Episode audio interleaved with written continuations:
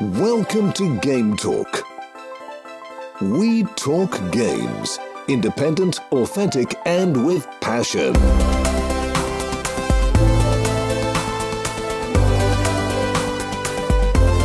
Here is your host, Joey.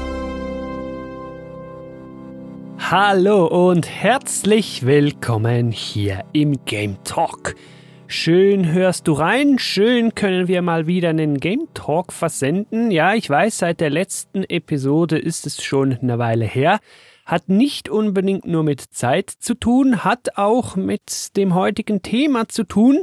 Wir werden nämlich ein JRPG besprechen, auch wenn das nicht aus J stammt. Ja, ihr wisst, was ich meine, dazu dann aber mehr. Aber wir wissen, die brauchen halt einfach immer länger und wir wollen die halt auch anständig durchgespielt haben, bevor wir die hier im Game Talk dann besprechen. Ja, und durchgespielt ist eigentlich gleich das perfekte Stichwort, um meinen Gast vorzustellen. Treue Hörerinnen und Hörer sollten ihn schon kennen. Er war schon viel zu lange nicht mehr hier. Entsprechend freut's mich. Umso mehr ist er heute wieder dabei. Hallo Mepo, hi. Hollerö, schön endlich mal wieder hier zu sein. Nach langer, langer Zeit ja. äh, habe ich den Weg zurückgefunden zum Game Talk, wo alles begonnen hat für mich. Wir haben ja eben kurz reingeschaut. Das war im September 20 das letzte Mal zum Tony Hawk's Pro Skater 1 und 2 Remake. Also schon echt lange her. Viel zu lange eigentlich. Ja, aber auch ein sehr gutes Spiel und ich kann schon mal vorwegnehmen, es ist, hat mir ungefähr so viel Spaß gemacht wie das von heute. Ja, man kann sie nicht vergleichen, aber Spoiler, Spoiler, es ist auch ein sehr gutes, unser heutiges Thema und ich glaube, damit sollten wir mal den Titel sagen, auch wenn du da draußen den natürlich längstens gelesen hast. Wir besprechen heute Chained Echoes. Ein JRPG, darf man sagen, ein irgendwie schon klassisches, aber irgendwie dann auch wieder nicht JRPG, aber ich habe es eingangs angetönt, nicht aus Japan, sondern Besonderheit aus Deutschland. Genau, ein GRPG. Genau, ein GRPG von einem, kann man sogar Studio sagen? Das ist ja so indie, da darf man sich wirklich fragen, haben wir hier überhaupt ein Entwicklerstudio? Und ich hätte jetzt eigentlich gesagt, ja, nein, no? Wie siehst du das? Also ich habe mir die, die Credits auch angeguckt äh, nach dem Durchspielen und war dann auch tatsächlich überrascht, dass da wirklich nur der, also hauptsächlich der eine Name kommt, der auch beim Starten immer erscheint, und zwar der Matthias Linder, der das mehr oder weniger komplett alleine gemacht hat. Ich glaube, der hatte nur beim Ton irgendwie Unterstützung für die verschiedenen Lieder und so weiter. Ja, Musik und so habe ich auch was gesehen in den Credits, ja. Genau, aber sonst das ganze Konzept und Programmierung und Grafik, die auch fantastisch aussieht Mhm. und also das ganze spielerische und so weiter, alles wirklich von einer Person, das ist schon echt Wahnsinn. Schon krass, ja. Ja, ich verstehe das auch als eine One-Man-Show. Mega eindrücklich, vor allen Dingen, weil es dann eben doch eine anständige Länge hat.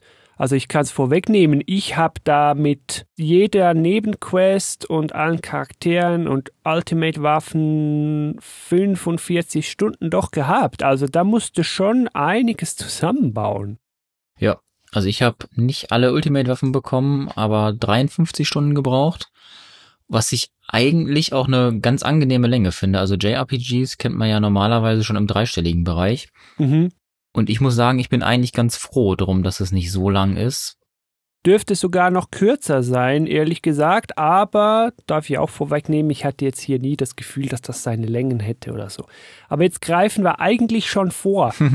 Machen wir nochmal einen Schritt zurück zum Release. Das Spiel ist am 8. Dezember rausgekommen für PC Mac Linux, Steam beziehungsweise GOG. Da habe ich es mir geholt. Kam auch für die Xbox im Game Pass direkt Day One. Das ist natürlich immer was Schönes. Kam Mhm. für die PS4 und die Nintendo Switch. Also kann man es im Grunde überall spielen, wo man will.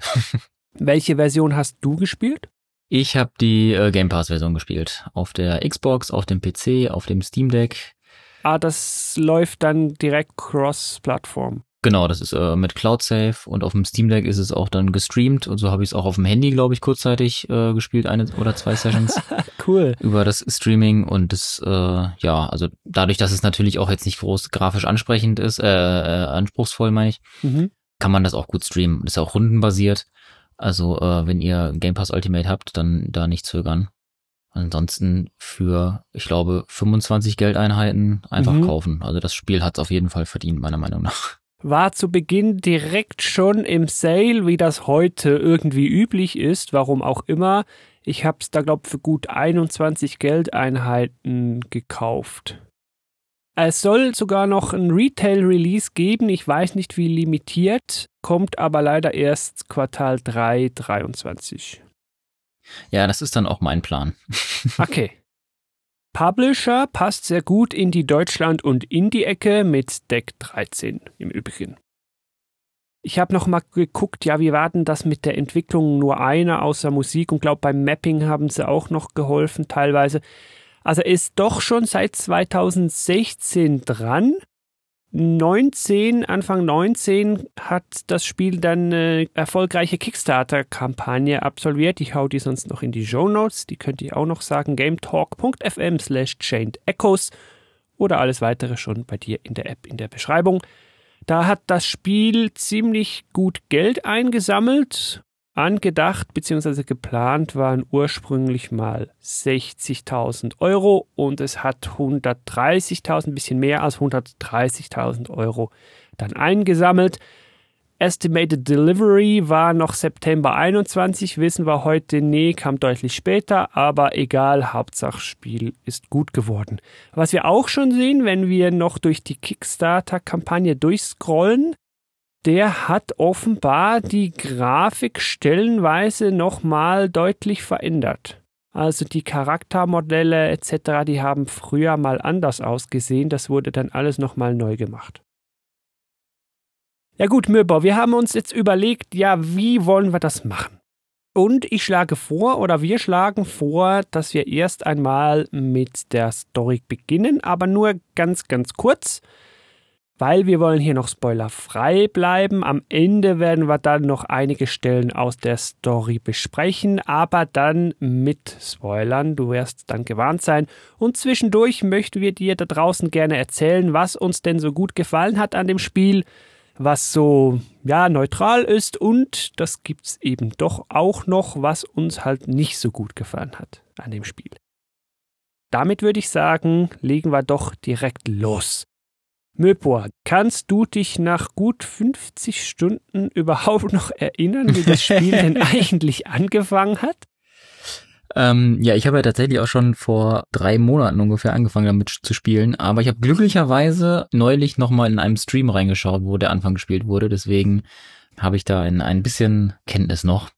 Und zwar spielen wir den Protagonisten Glenn, der in der äh, finalen Schlacht eines Krieges ist und dort ähm, ja eine Art äh, Bombe oder so ein, ja, so ein Kristallhaut, genau, also findet, der halt irgendwie das Machtzentrum vom Gegner ist oder sowas und den äh, wollen wir zerstören. Dadurch wird allerdings eine riesige Explosion ausgelöst, die uns selber nichts tut, weil irgendwie in so einem kleinen Radius um das Ding herum passiert nichts, aber alles drumherum im Umkreis von mehreren Kilometern wird einfach komplett zerstört. Und da diese Explosion halt so krass ist und halt so viel äh, Schaden auf allen Seiten anrichtet, ist der Krieg dann erstmal beendet. Ich dachte dabei immer nur, das Ganze hat ein bisschen was von Atombombe, ne? Oh, ja, stimmt. So was Metaphorisches. Genau, jedenfalls ist dann der Krieg erstmal vorbei. Es gibt ein, ein riesiges Bankett, äh, wo dann der Frieden gefeiert wird. Überall im Land ist halt gute Stimmung. Doch ähm, ja, dann äh, passiert etwas, wodurch dann unsere Geschichte quasi ins Rollen kommt. Hm. Jetzt könnten wir vielleicht noch so viel sagen. Also erst einmal so Setting, dass man was vor sich hat. Das spielt in einer Fantasy-Welt. Ich hätte jetzt gesagt, mehr oder weniger im späten Mittelalter, kann man sagen. Also es gibt teilweise schon Feuerwaffen. Plus, und da kommt dann das Komische noch dazu, es hat aber gleichzeitig auch so was Steampunkiges, denn es gibt schon so industrielle Szenarien und vor allen Dingen auch so fliegende Mecha-Rüstungen, wo man rein kann. Also da geht das Spiel einen interessanten Spagat ein. Ja, das hat mich persönlich stark an Final Fantasy VI erinnert. Ja, ich glaube, mit Final Fantasy VI hat man so ungefähr grob auch schon den Grafikstil verortet. Genau, also grundsätzlich hat man diesen pixeligen Super Nintendo Look, nenne ich es mal. Mhm. Allerdings sind viele der Landschaften, also Bäume und Berge und Wasser und sowas, sind schon sehr fein pixelig. Also es ist fein gepixelt. Also es sieht echt schön aus teilweise. Ja, das ja. ist halt nicht so, wie man es von damals vom Super Nintendo noch kennt. Ähm, ich glaube auch nicht, dass das so in, mit der Grafik auf dem Super Nintendo laufen könnte, weil es dann halt doch einfach sehr krass schön einfach ist und sehr, sehr, sehr fein gepixelt ist. Mhm. Und auch die ganzen Animationen und sowas sind super rund und es macht echt Spaß, es einfach anzusehen und sich in dieser Welt zu bewegen. Ja. Da, ähm, das ist mir direkt von Anfang an aufgefallen, dass es einfach wahnsinnig, wahnsinnig schön ist. Obwohl es in Anführungszeichen nur Pixel-Look ist. Das stimmt, aber eben halt der schöne Pixel-Look, aber auch nicht so, ja, Indie-Spiel, wir machen wieder Pixel-Look, weil es günstiger Pixel-Look, sondern wirklich so überzeugend so. Ja. Auf jeden Fall, um noch kurz spoilerfrei im Story-Kapitel zu bleiben, wäre ja noch interessant, ja, und jetzt ist der Krieg vorbei. Das klingt ja eigentlich schon mal nicht schlecht. Was wollen wir dann jetzt überhaupt? Es geht dann letztlich darum, wir wollen dieser Explosion auf den Grund gehen, vor allen Dingen diesem magischen Stein, den wir da gehauen haben, der die Explosion ausgelöst hat. Dann werden wir schnell mal merken, gut, der Krieg ist jetzt zwar vorbei für eine Zeit lang, aber die ganzen Fraktionen, die mögen sich ja deshalb immer noch nicht. Das heißt, die werden oder wollen wieder Krieg anfangen, früher oder später gegeneinander. Da wollen wir dann natürlich auch einschreiten und am besten dann gleich noch Friede ins Land bringen. So, das ist so ungefähr das, was wir tun sollen in Chained Echoes.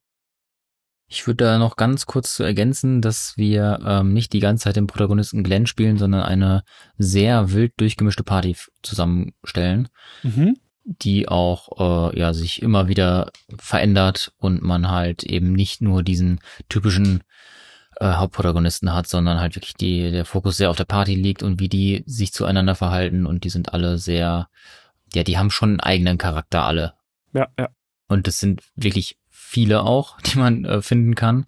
Du hattest ja am Ende gesagt, du hast alle, äh, am Anfang gesagt, du hattest am Ende alle Charaktere. Mhm. sind dann, glaube ich, zwölf oder so. Ja, genau. Und da können wir, glaube ich, auch schon direkt ins Kampfsystem einsteigen mit jetzt, oder? Ja, also was mich ja jetzt wundert, dass du das nicht gesagt hast, unser Protagonist hat rote Haare. Ja, ich muss mir extra verkniffen. Und ich dachte jetzt immer, wann kommt das? Weil da legst du ja eigentlich ein Augenmerk drauf. Das ist hier im ja. Game Talk nicht eine Besonderheit. Seit unserer Road to Monstrum Nox hat ja fast jedem Spiel, das wir hier besprechen, der Protagonist Stimmt, rote ja. Haare. Aber sonst gibt es das ja nicht so oft, ne?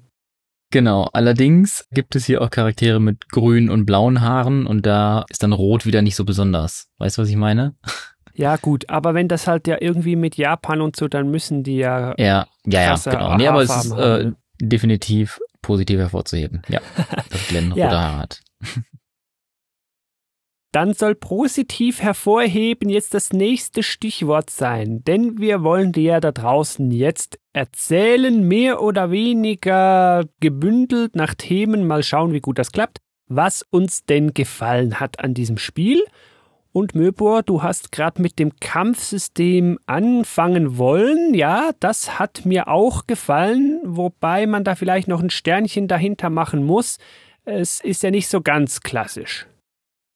Genau, also wir haben äh, die klassischen rundenbasierten Kämpfe, das heißt, wir können über ein Menü äh, unsere Angriffe oder Verteidigung, beziehungsweise unsere Aktionen sozusagen auswählen und die werden dann in einer Reihenfolge abgespielt. Also wir machen eine Aktion, der Gegner macht eine Aktion oder je nachdem, wie man die Geschwindigkeiten der Protagonisten hat und so weiter. Mhm.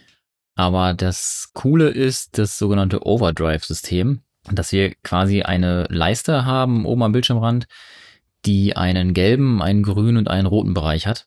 Und jede Aktion, die wir machen, beeinflusst diese Leiste. Und wenn wir es schaffen, den Marker im grünen Bereich zu lassen, dann ähm, sind wir, glaube ich, stärker und unsere Angriffe kosten weniger Mana. Irgendwie so. Ist ja auf jeden Fall besser, man will immer im Grünen sein. Genau, ja, man ist dann halt im Overdrive-Modus, also man startet ganz links im gelben Bereich, muss dann erst ein paar Sachen machen, damit man in den grünen Bereich reinkommt, was ich auch schon ganz cool finde. Mhm. Ähm, ist dann quasi im Power-Modus, aber wenn man dann nicht aufpasst, kommt man halt schnell in den Overdrive-Modus, äh, in den in Over, wie heißt denn das dann? so. Overheat, genau, Overheat, ja. Dass man quasi überhitzt. Und dann im roten Bereich ist und dann kostet alles, glaube ich, doppelt so viel oder so. Ja, man ist dann auch irgendwie empfindlicher für Schaden oder ich glaube, macht auch selber weniger Schaden. Dann auf jeden Fall grün ist Bonus, gelb ist neutral und rot ist Malus. Und jetzt stellt sich dann natürlich die Frage, okay, ich bewege mich da auf der Leiste und der Clou am Ganzen ist, ja, jetzt kommt ja das strategische Element mit rein. Ja, wie beeinflusse ich denn da oben die Leiste, damit das möglichst immer im grünen Bereich ist? Genau, und da hat sich der Matthias Linder was ganz Cleveres ausgedacht, denn pro Runde gibt es einen Aktionstyp oder einen Angriffstyp, der die Leiste wieder äh, senkt, also wieder in den ähm, niedrigeren Bereich bringt. Und das wechselt, glaube ich, immer durch. Und Mhm. so ist es eben dann so, dass du äh, äh, ja quasi gezwungen wirst, ja nicht wirklich gezwungen, aber halt die, die schlauere Möglichkeit ist eben nicht immer die gleichen Attacken zu machen, weil die halt am meisten Schaden machen, sondern vielleicht auch zwischendurch einfach mal irgendwie einen Buff zu machen, weil jetzt halt gerade Heilzauber äh, dich aus dem Overheat wieder zurück in den Overdrive bringen oder einfach mal zu blocken, Mhm. um das auch wieder zu reduzieren. Du sagst jetzt, das hat dir jetzt sehr gut gefallen, ha? verstehe ich das richtig? Ja, ich fand das gut, weil ich dadurch auch einfach verschiedene ähm, Synergien äh, ausprobiert habe. Also Ja. weil ich dann eben gemacht habe, okay, ich mache jetzt mal mit dem Buff.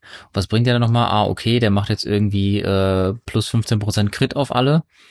Und dann, wenn ich das habe, oder plus 15 Beweglichkeit und da bei dem Charakter bringt Beweglichkeit aber das und das und dann kann ich das machen, wo ich sonst wahrscheinlich einfach immer nur stumpf draufgehauen hätte. Ich will jetzt nicht irgendwie zu fest rumspringen ins Neutrale oder Schlechte oder so, aber ich glaube, diese Leiste, die polarisiert auch ein bisschen. Weil sie kastriert so ein bisschen deine Strategie, aber ganz bewusst und das muss man dann halt mögen. Du kannst dann, wie du gesagt hast, halt eben nicht mehr einfach deine Superstrat fahren mit hier immer heilen, der immer Tank und der haut immer die krassen Zauber raus, sondern du musst dich ein bisschen anpassen. Und es kann schon sein, dass dich das halb frustriert, weil du denkst, ach nee, jetzt wollte ich doch lieber den Zauber und aber den sollte ich jetzt nicht machen, sondern den Debuff, weil gerade in der Runde Debuff genommen werden sollte, dass ich nicht in den roten Bereich komme und so weiter, bla bla bla. Es hat so ein bisschen was Einschränkendes und das verstehe ich schon, wenn das nicht jedem gefällt. kann ich nachvollziehen, aber wir haben ja noch was vergessen und zwar haben wir ja nicht nur die vier Leute, die wir gerade in der Party haben, sondern wir haben ja theoretisch immer acht Leute im Team. Und zwar können wir durch äh, Drücken von R, wenn wir das zweimal drücken, können wir den Charakter austauschen. Wir können quasi auf jeden Slot also zwei setzen und zwischen denen im Kampf immer wechseln. Ja. Der Wechsel an sich reduziert auch schon die Overdrive-Leiste, das ist ganz cool. Und wenn man sich genug damit beschäftigt, was ich nicht gemacht habe meistens, ja. kann man das halt auch so machen, dass die sich von den Skills her irgendwie ergänzen und trotzdem was ähnliches machen. Dass halt irgendwie ein Nahkämpfer und ein äh, Zauberer irgendwie auf einem Slot sind, damit, wenn du mit dem Nahkämpfer nichts machen kannst, kannst du wechseln auf den Zauberer und der bringt dann Overdrive wieder runter. Meistens habe ich es irgendwie so gemacht, dass ich insgesamt also zwei Teams hatte, die beide gut funktionieren und dann irgendwie immer gewechselt habe, wenn es gerade nötig war. Oder halt von dem einen Buff oder auch bei schwereren Kämpfen, wo ich irgendwie Probleme hatte bei einem Boss oder so, dass ich mir die dann schon irgendwie so gesetzt habe, ja, okay, jetzt fange ich mit dem an, dann mache ich das und dann kann ich später auf den wechseln. Oder dass man halt irgendwie von Anfang an lieber zwei Heiler im Team hat. Also was. Also da ist schon eine gewisse strategische Komponente drin. Kann man aber auch umgehen, wenn man will, indem man einfach, was ich auch super finde, die Schwierigkeit anpasst. Das habe ich sogar teilweise gemacht, indem ich die Stats von den Gegnern ein bisschen runtergeschraubt habe, weil ich es anfangs mal stellenweise zäh fand, aber nachher war es dann gut. Genau, also bei mir war es auch so, du kannst ja Klassen freischalten und dafür musst du halt relativ schwere Kämpfe bestehen. Ja. Und die fand ich am Anfang echt sauschwer. Und die habe ich halt ein paar Mal versucht und dann habe ich irgendwann gemerkt, ja, okay, das wird so nix. Und dann habe ich halt geguckt, wie man die machen soll manchmal, ne? Also Mhm. irgendwie Guide aus dem Internet geholt. Und wenn, da habe ich das versucht. Und wenn es dann auch nicht geklappt hat, dann bin ich halt auch den Weg gegangen, dass ich die Gegner halt geschwächt habe. Und meistens hat es dann irgendwie geklappt. Das war dann immer noch nicht einfach. Aber dann ging's und dann hatte ich halt auch die neue Klasse, weil das war mir dann schon wichtiger, als irgendwie meinen Stolz äh, durchzukloppen und zu sagen, ja, ich hab's aber ohne Easy Mode geschafft. Höhö. Ja. Da ist mir dann doch wichtiger, dass ich einfach Spaß habe. Ja, ja, ging mir auch so. Ich hab's danach halt wieder hochgestellt und dann ging's auch wieder. Also Das kann man ja hier gleich auch beim positiven lobend erwähnen. Das Spiel bringt dir einige so Features, wie du dir den Schwierigkeitsgrad customizen kannst. Also du kannst zum Beispiel auch sagen, ja, ich finde diese Overdrive-Leiste irgendwie blöd. Dann kannst du die auf viel einfacher, du kannst sie nicht ausschalten, aber du kannst sie auf viel einfacher schalten. Dann ist halt der grüne Bereich mega groß und der rote noch mega klein und dann trifft es dich halt auch nicht so sehr. Dann kann es dir auch irgendwie mal egal sein oder so. Das kannst du da alles einstellen. das finde ich auch echt super. Also, dass man sich das wirklich nicht nur auf eine Art wirklich irgendwie leichter machen kann, sondern eben da mehrere Stellschrauben hat, dass wenn man sagt, ja, scheiße, ich komme halt echt mit diesem Overdrive nicht klar, dann schaltet man das halt ab, sozusagen. Ja. Ohne dass man da halt direkt äh, durchmarschieren kann, komplett. Weil, und ich glaube, da können wir auch noch eine, ich weiß jetzt nicht, ob es eine Eigenheit ist, aber irgendwie schon, ansprechen. Grinden kann man in dem Spiel ja nur so halb. Weil es gibt Ja. keine klassischen Level-Ups. Wir haben keine klassischen XP, die mit Level gekoppelt sind. Also wenn du bösen Wolf umhaust, gibt es keine Experience Points und dann irgendwann ist die Leiste voll und dann Level hoch. So, das gibt's hier nicht der Level-Fortschritt und dann ein Stück weit auch so der Stats-Fortschritt von deinem Charakter, also wie viel HP hat er, wie viel Angriff, wie viel Defense, bla bla bla, wie viel Mana, ist geknüpft an die Geschichte zum einen und zum anderen auch an Nebenaufgaben. Denn du brauchst, um aufzusteigen, ich sag's jetzt dem mal so, brauchst du bestimmtes Item, so Shards, äh, wie sagt man das auf Deutsch? Splitter. Splitter, genau, danke. Brauchst du so Splitter, die kannst du dann ausgeben, um deinen Charakter zu verbessern. Ich sag's jetzt mal noch so ganz einfach. Und die bekommst du halt eben nicht durchs Kämpfen, sondern wie gesagt Story Quests und so. Das heißt, es kann dir passieren, dass du vorm Boss ganz bewusst in deiner Stärke irgendwo fixiert bist. Es gibt kein Grinding, du kannst dir aber durch Grinding, das es halt eben nicht gibt, den Kampf auch nicht einfacher machen. Ja, also das Einzige, was dir wirklich das Kämpfen bringt, an, äh, ist natürlich Loot. Und du kannst aber deine ausgerüsteten Skills noch leveln. Aber auch das würde ich jetzt nicht irgendwie vor einem Boss nochmal grinden, glaube ich. Also, weil das dauert ja schon lange, Mhm. weil die haben alle nur drei Level und ich glaube, kurz vorm Ende hatte ich dann bei allen alle Skills auf Max, die ich halt immer ausgerüstet hatte. Und sonst auch nicht viel. Also so wirklich grinden hilft nicht. Was ich festgestellt habe, was hilft, ist sich mit den Slots für die äh, Waffen und Rüstung auseinanderzusetzen. Dass man da mal guckt, dass man irgendwie seine Waffe irgendwie noch auflevelt beim Schmied und da halt neue Sockel reinmacht. Ah, spannend. Und da halt Edelsteine reinzumachen. Ja, habe ich aber auch immer nur dann gemacht. Also weil mir war das Menü dafür zu fuckelig, wo wir jetzt Mhm. schon bei einem Negativpunkt sind. ja. Eigentlich finde ich es cool, dass man sich das da noch so ein bisschen anpassen kann, dass man sagt, ja, ich hätte halt gern auf meiner Waffe immer die Chance zu vergiften oder so, Mhm. weil das ja schon ein cooler Skill ist. Dann hast du da halt irgendwie, weiß nicht, 20 Prozent oder so und triffst halt auch irgendwie alle fünf Mal dann mit Gift. Ja, ja. Aber das Menü dafür war echt umständlich und diese ganze da reinsockeln und wenn du dann die Waffe upgradest oder eine neue findest, dann ist es dann nicht mehr drin und Ja, ja, ich glaube, da werde ich dann auch beim Neutralen oder sogar beim Negativen noch was zu sagen, weil das ist bei mir auch noch so ein Punkt, wo man noch drüber reden könnte, ja. Und noch ein wahrscheinlich sehr subjektives Problem war, dass ich am Anfang irgendwie nicht gecheckt habe, diese Klassen auszurüsten, die man finden kann. Also es gibt ganz am Anfang die erste, die man findet, glaube ich, auch storymäßig, die man finden muss. Also da kommt man gar nicht drum rum, ist, glaube ich, der Heiler. Ja. Ich habe aber nicht gecheckt, dass ich da erst dieses Item, dieses Klassen-Item jemandem geben muss, damit die Person diese Heilskills bekommt. Vielleicht können wir noch kurz sagen, wie das funktioniert. Wie gesagt, die Klasse ist ein Item, das du deinem Charakter geben kannst. Jeder Charakter hat noch so einen Klassenslot und das kannst du dann dem auch wieder wegnehmen und dem anderen Charakter geben. Das kannst du immer variieren. Und dann bekommt der gewisse Stat-Boosts, während er das Item hat für die Klasse, aber auch Zugriff auf klassenspezifische Skills. Ja, der Heiler, der bekommt dann halt logischerweise Heilskills zum Beispiel oder auch passive Skills dazu, wie zum Beispiel deine Magie wird besser. das musst du eben ausrüsten. Und jetzt können wir, das gilt für alle Skills, vielleicht noch was dazu sagen, wie das mit dem Skill-Leveln so geht. Man bekommt SP, so Skillpunkte nach dem Kämpfen. Die gehen dann auf alle Skills, die du ausgerüstet hast. Und wenn dann halt du da genug von den Punkten hast, levelt der Skill auf und der hat maximal drei Stufen. Also die Progression, was Skills betrifft und das Lernen oder beziehungsweise Verbessern von Skills ist so Learning by Doing. Das kennt man ja auch schon aus anderen Spielen. Mhm.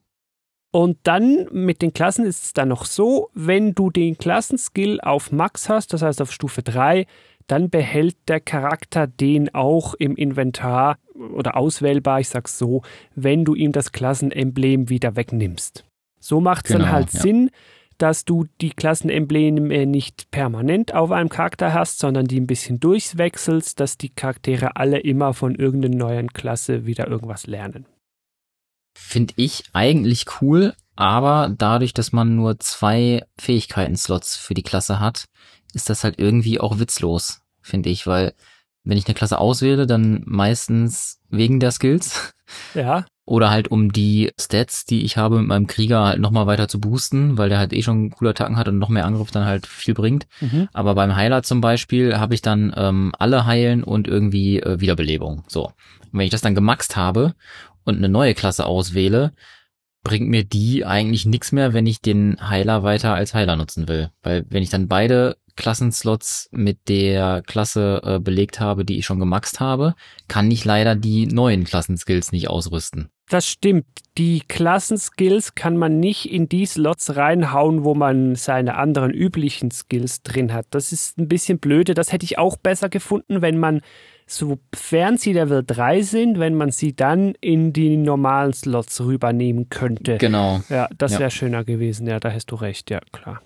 Weil so habe ich dann zwar schon irgendwie zwischendurch mal die Klassen gewechselt, aber meistens hat das irgendwie wenig Effekt gehabt, weil ich dann irgendwie gut, mit manchen wollte ich dann halt einen Skill unbedingt noch lernen, den sie mit was anderem mit einer anderen Klasse gut kombinieren konnten oder so. Aber meistens haben die halt ihre Klasse bekommen und behalten und oder nur gewechselt, wenn ich auch die äh, aktiven Partycharaktere gewechselt habe. Mhm. Damit ich halt die, die aktiv sind, halt alle eine Klasse haben, damit die halt auch mehr Skills und Stats haben. Das ist, weiß nicht, so vom Handling her irgendwie nicht so richtig cool.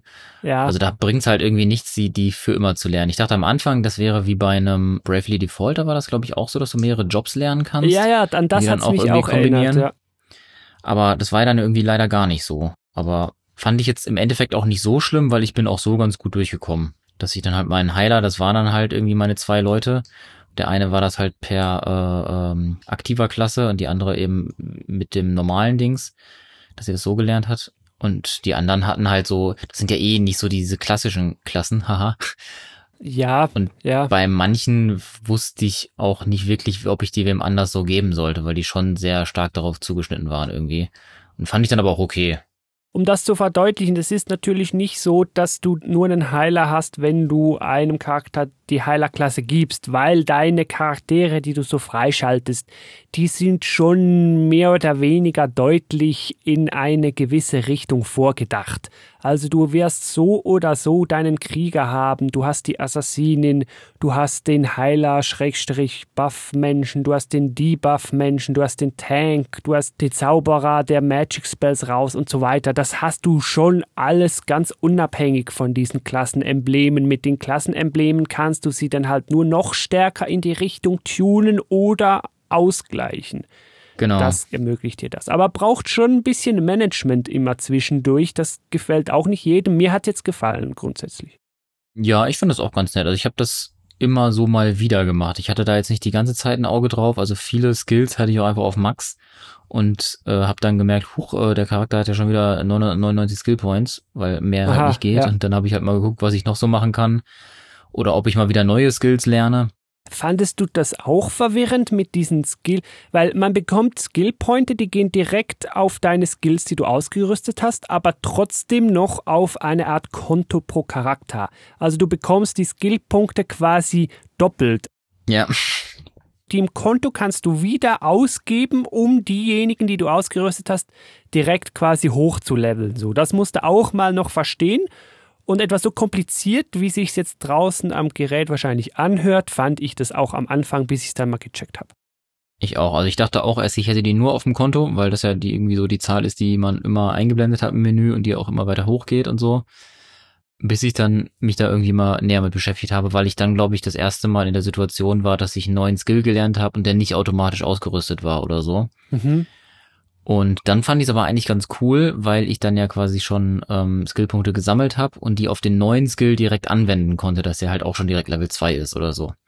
Weil sonst kommt man ja schnell in die Situation, dass man sagt, ja, ich kann jetzt was Neues, aber das ist halt voll mhm. schwach. Oder benutze ich doch lieber das, was ich schon hab. Und äh, anstatt das jetzt irgendwie nochmal bei Null anzufangen und zu leveln.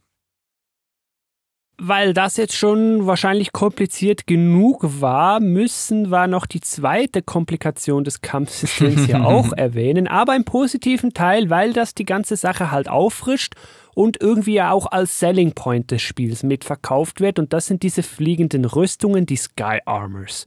Das kann man sich so vorstellen wie Titanfall mit der Mech kann fliegen oder so. Also der Charakter ist dann halt plötzlich innerhalb so einer großen Mecha-Rüstung und kann ja eben fliegen. Ja, und ist sehr viel stärker. Und das äußert sich an zwei Stellen. Einmal einfach draußen auf der Map beim Rumlaufen, weil jetzt kann ich halt plötzlich fliegen. Ich kann hovern und dann wirklich fliegen, fliegen. Dann kann ich einfach quer über die Map das hat natürlich großen Einfluss aufs Gameplay. Das wird teilweise so ganz soft noch so in Rätselelementen dann eingebaut. Du kannst nicht überall landen und so. Das heißt, du musst dort hinten landen und dann da zu Fuß durch, weil es eng ist und hinten kannst du wieder fliegen. So Zeug bauen sie dann ein. Aber es wirkt sich auch auf die Kämpfe aus grundsätzlich bleibt das Gerüst mit, ja, du kannst angreifen, blocken oder Skills machen, das bleibt, aber die Overdrive-Leisten-Geschichte, die ist dann anders. Da man dann keinen grünen Bereich mehr, glaube ich, ne? Man hat dann in der Mitte einen großen orangenen Bereich und am Anfang und am Ende halt den äh, Overheat-Bereich und muss dann eben schauen, dass man da nicht reinkommt. Und hier ist es dann der, der, ja, weiß ich nicht, nochmal eine weitere Änderung, dass sie ja diese Sky Armors oder äh, Himmelsrüstung, was ich auch im Deutschen tatsächlich ein bisschen cooler finde, den Namen, so funktionieren, dass die verschiedene Gears nochmal haben, also Gänge sozusagen, dass man halt hochschalten kann, auf Gang eins oder zwei Und damit entscheidet man, in welche Richtung sich die Overdrive-Leiste bewegt. Also die Bewegung auf der Leiste durch deine Aktionen ist jetzt nicht mehr abhängig von passt der Typ gerade zum verlangten Typ und dann geht's, wenn es passt, runter oder wenn es nicht passt, geht's hoch, sondern es ist abhängig von Gängen.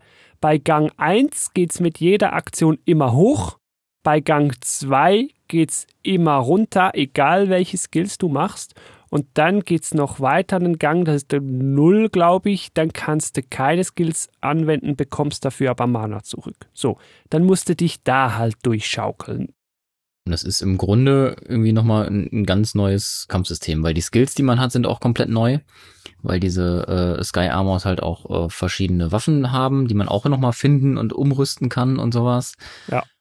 Und das ist schon echt viel. Also ich kann auch verstehen, wenn einen das komplett überfordert irgendwie, weil das halt alles echt sehr viel ist und man dann manche Kämpfe eben auch in der Rüstung oder eben nicht machen kann. Wobei ich keine Stelle hatte, wo ich lieber äh, ohne Rüstung gekämpft habe, glaube ich.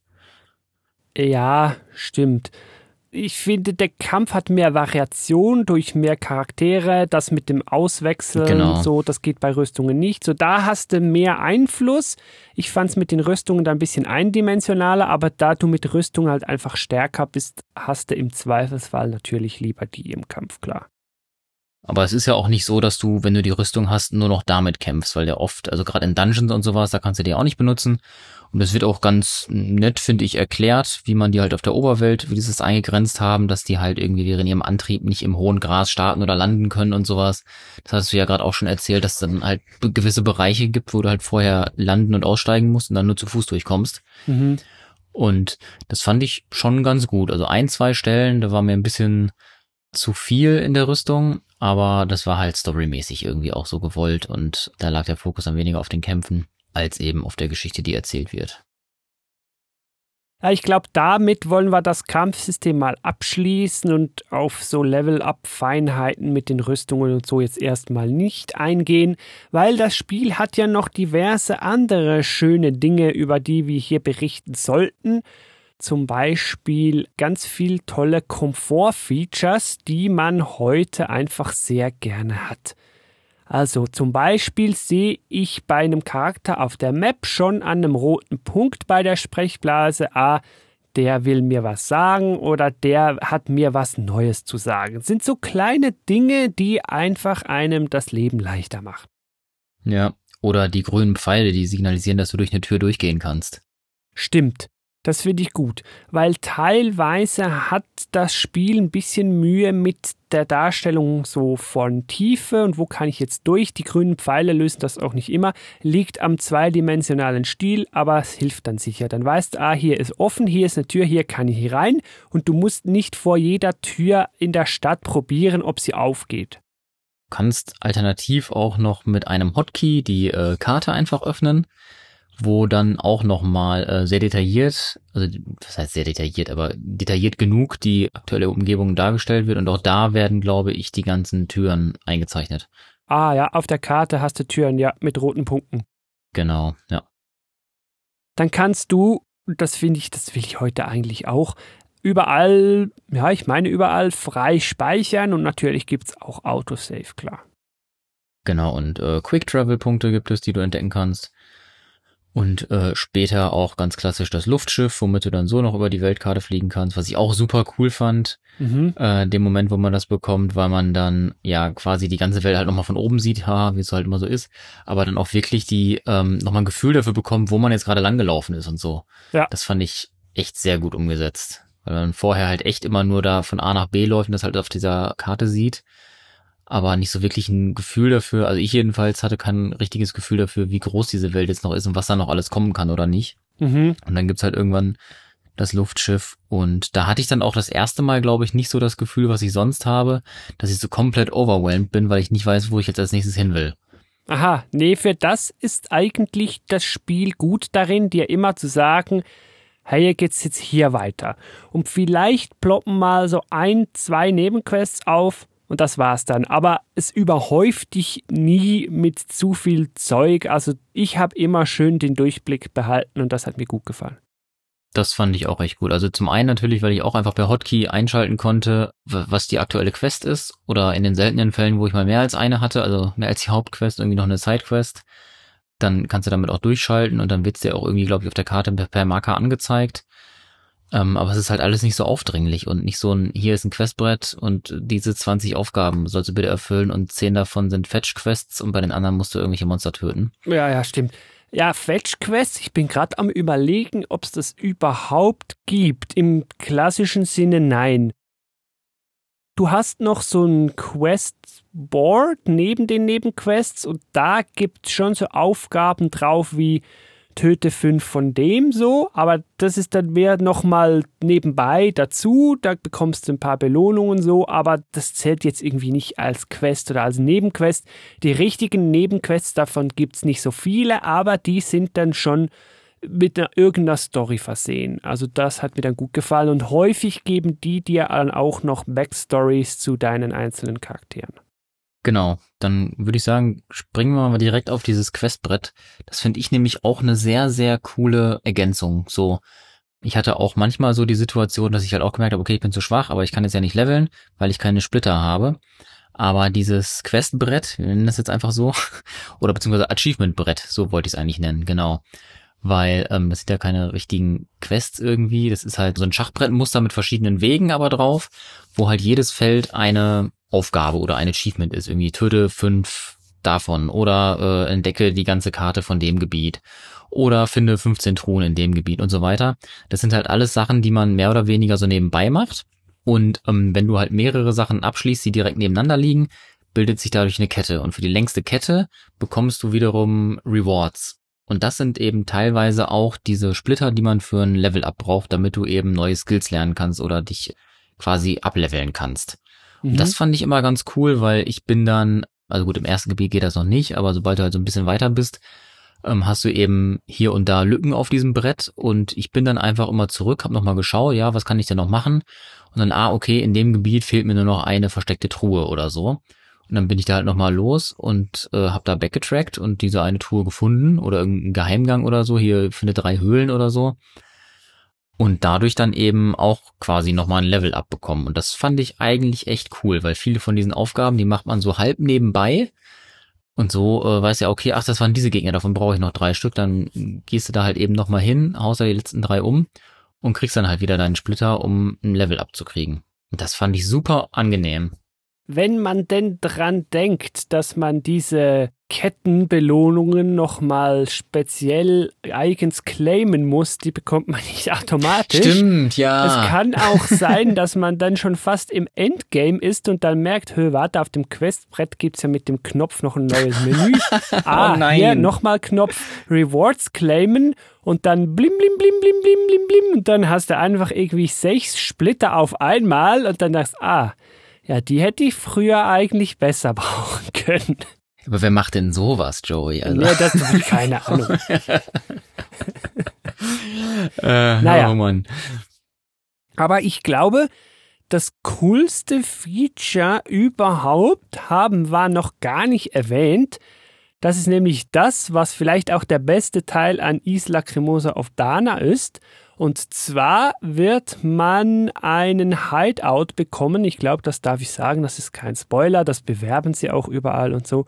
Und den kann man auch ausbauen. Man kann da neue Leute hinbringen und die ermöglichen dir dann auf dieser Insel halt Dinge, Funktionen etc., Dialoge, bla bla bla. Und das finde ich ja immer ganz schön, wenn man sich so eine Base aufbauen kann. Ich mag das ja sehr.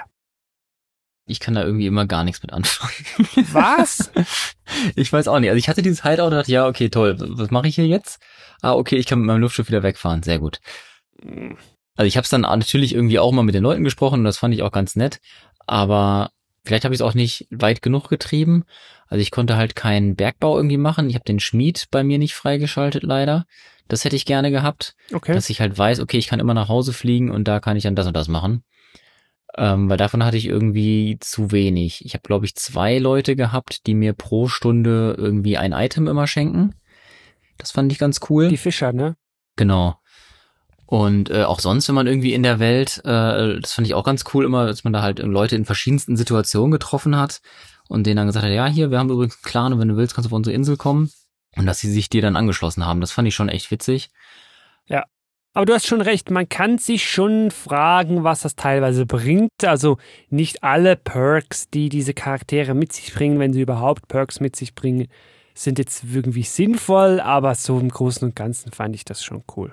Ja, und es ist ja auch so ein bisschen in die Story mit eingewoben, dass wir ja am Anfang diesem großen berühmten Clan da angehört haben der dann aber irgendwie zerschlagen wurde und wir irgendwie die letzten beiden Leute sind und uns dann irgendwie was eigenes wieder aufbauen wollen. Und das machen wir dann damit ja, mit den Karmesin-Schwingen. ja, also man sieht, die haben da JRPG-typisch, ich weiß jetzt nicht, ab und zu kommt das vor, ja, auf jeden Fall sehr viel Zeug noch mit eingebaut. Also kein Wunder hat man da mal 45, 50 Stunden, da kann man auch noch länger spielen, wenn man möchte. Also es gibt natürlich Bonusbosse, Ultimativwaffen, eben verschiedene zusätzliche Partymitglieder, Nebenquests, Ultimativ-Rüstungen und so weiter. Also da kann man schon so einiges noch erledigen, wenn man der Completionist ist da ist wirklich viel Content drin. Insbesondere, wir haben es gesagt, wenn man bedenkt, dass das Spiel ja nur von einem Entwickler gemacht wurde. Ja, das ist schon echt Wahnsinn. Wobei, ähm, was mir auch gerade noch einfällt, ist, ich habe fast nie irgendwie mal äh, nach einer Lösung oder so schauen müssen, weil dir echt viel einfach im Spiel schon so erklärt wird. Das finde ich auch immer sehr schön. Das stimmt. Und ich glaube, wenn wir so in dem Bereich sind, Lösungen, so Pacing, darf ich sagen, das hatte für mich jetzt nie irgendwelche Längen. Kann vielleicht auch dran liegen, dass man nie grinden muss oder kann. Also es geht immer recht zackig vorwärts. Teilweise als zwischendrin so diese schönen Slice of Life Pausenmomente, wo man in der Base so Dialogszenen hat das Spiel kommt ein bisschen runter, da verlangsamt es kurz, aber fand ich ganz schön. Und dann geht es immer schnurstracks so wieder weiter. Bis irgendwann das Ende kommt. Ich hatte also nicht das Gefühl, so ja, da hätte man jetzt noch zehn Stunden rausnehmen können und es hätte nicht wehgetan. Also das hat wirklich auch ganz gut funktioniert hier in Jade Echoes. Ja, muss ich dir zustimmen. Ich fand es ja auch tatsächlich irgendwie recht äh, linear erzählt, weil du hast ja nicht irgendwie großartig durch die paar Sidequests, wie gesagt, sind ja irgendwie 10, 15 Stück, wenn es hochkommt. Du wirst halt nicht so verführt, irgendwie was anderes zu machen, weil du halt nicht die ganze Oberwelt voller Marker hast oder so. Ja. Sondern du hast halt die meiste Zeit schon irgendwie so dein eines Ziel, was du machen willst, und dann geht die Quest halt weiter und dann kommt das nächste Ziel. Und dadurch, dass die, auch wenn es eine, ja, ist es eine Open World? Eigentlich nicht, ne? Wenn man mit dem Luftschiff rum, ja, so instanziert halt, ne? Ja. ja. Also du hast halt meistens kommst du von einem Gebiet immer nur in ein oder zwei andere. Also halt in das danach und in das davor. Also eigentlich schon irgendwie schlauchig. Klar, mit dem Luftschiff kommst du dann auch an neue Orte. Aber das ist halt einmal, ich, ich sag mal, es ist eine so eine Phase, wo du dann irgendwie neue Landungspunkte entdeckst und dann halt einmal kurz die Welt noch erkundest. Okay, kurz ist auch übertrieben. Aber einmal noch die Welt erkundest. Aber da halt auch nicht dann irgendwie so, so, so viele Marker wieder hast. Also ich habe viele Orte auch nur entdeckt, weil ich halt zufällig drüber geflogen bin. Und nicht, weil mir da ein Marker angezeigt wurde, hier, da ist auch noch was, lande doch mal da. Mhm. Du siehst die ja, wenn du auf die äh, im Luftschiff bist, die Karte anmachst, dann siehst du, glaube ich, nur die Orte, wo du schon mal warst. Ja, oder wo du hin kannst, siehst du, glaube ich, auch. Genau, wo, wo du hin musst, also sollst, ne? Aber wo du grundsätzlich hin kannst, das wird dir ja nur in der normalen Kartenansicht, also wenn du am Fliegen bist angezeigt. Ja, genau. Wenn du im Schiff bist, ja, dann gibt's so blinkt was am Boden und genau. dann weißt du, ah, da könnte ich rein, ja. Ja, genau. Aber halt nicht so, wenn du sagst, ja, okay, ich will jetzt äh, die Karte, wo ist jetzt dieser Ort? Okay, ich mach die Karte auf und so, tak, tak, tak. Das sind halt keine Questmarker oder so. Und das fand ich echt angenehm. Klar, ich habe irgendwie manche Sachen dann erst äh, recht spät entdeckt. Also zum Beispiel gibt's einen Charakter für den Clan. Wenn du den findest, ähm, dann zeigt dir der an, wie viele Schatztruhen in dem aktuellen Gebiet noch offen sind. Ah, der ist sehr gut, ja. Ja, und den habe ich halt recht spät erst gefunden. Äh, da hätte ich mich, glaube ich, gefreut, wenn ich ihn schon eher gehabt hätte, aber äh, so war es dann auch okay. Und der war schon cool dann, wenn ich dann wusste, okay, irgendwo ist hier noch was. Wobei das, glaube ich, auch so ein bisschen FOMO ausgelöst hat bei mir, dass ich halt immer noch diese eine letzte Schatztruhe haben wollte. Auch sonst generell, ähm, was ich auch noch cool fand, ist, dass man die Leute für den Clan, äh, weil die sind ja auf der ganzen Welt verteilt, aber du kannst dir, ähm, ich glaube, storymäßig auch eine Wahrsagerin in deinen Clan holen und die kann dir dann Tipps geben, wo du noch Leute finden kannst. Ich glaube, die hast du sogar ziemlich früh. Die steht schon auf der Insel. Das kann sein, ja. Ja, ja, die kann schon helfen, ja. Wenn man natürlich äh, 2023 nicht online in den Guide gucken will, der dann auch keine Ingame-Währung kostet, klar. Ja gut, das, das ist halt auch nicht so teuer da irgendwie, aber die Tipps sind auch nicht immer so hilfreich. Manchmal habe ich dann halt schon noch nachgeguckt, was dieser Tipp jetzt wirklich sagen will, aber ja. ja, ich mag es halt einfach, wenn das Spiel mir selber so Mittel an die Hand gibt, um Sachen rauszufinden. Mhm, es ist dann irgendwie cooler, ne? Es ja. behält den Zauber drin. Genau. Weil in den Guide gucken ist einfach immer Entzauberung des Spielgefühls, ne? Haben wir ja in eigener Episode mal ergründet und das wäre halt schade, wenn man ja. sich das Gefühl wegnimmt durch den Guide. Und es ist wirklich nicht so, dass man einen Guide bräuchte, um jetzt zu wissen, wie weiter und wie besiege ich den Boss und so. Das gibt es genau. ja vor allen genau. Dingen bei alten Spielen. Das brauchst du hier alles nicht. Apropos Boss nicht besiegen, auch ein super tolles Feature. Wenn man einen Kampf nicht schafft, hat man drei Möglichkeiten. Du kannst entweder den Kampf nochmal starten, bist dann aber nicht direkt im Kampf, sondern nochmal im Party-Auswahlmenü, dass du dir deine Party umstellen kannst oder nochmal äh, neue Rüstung ja. ausrüsten oder sowas oder Skills ändern. Super cool. Oder du kannst den letzten Quicksave, also Autosave laden, der halt irgendwie wahrscheinlich am Anfang des Gebietes ist, oder den letzten normalen Speicherstand. Das finde ich super cool. Mhm dann könntest du ja sogar im Menü auch gleich noch die Schwierigkeit runterstellen, wenn du denn wolltest. Und dann später wieder hochstellen, wenn du magst. Oh, geht das auch in dem Menü schon? Ich weiß gar nicht, aber ich glaube schon, ja. Du bist ja, ne? ja dann im Menü halt. Und im Menü gibt's ja halt auch System und im stimmt, System kannst du ja halt das ja. ganze Zeug einstellen, ne? Stimmt, ja. Nee, ich bin da immer auf den letzten Quicksave, also Quick äh, äh, Load gegangen, hab's dann umgestellt und dann, aber gut, nee, stimmt, das ist ja noch besser dann. Aber ich habe halt echt viele Kämpfe einfach nochmal versucht mit einer neuen Strategie irgendwie, weil es halt so angenehm war, dass ich direkt nochmal neu starten konnte und halt nicht irgendwie erst noch vom letzten Lagerfeuer wieder dahin laufen.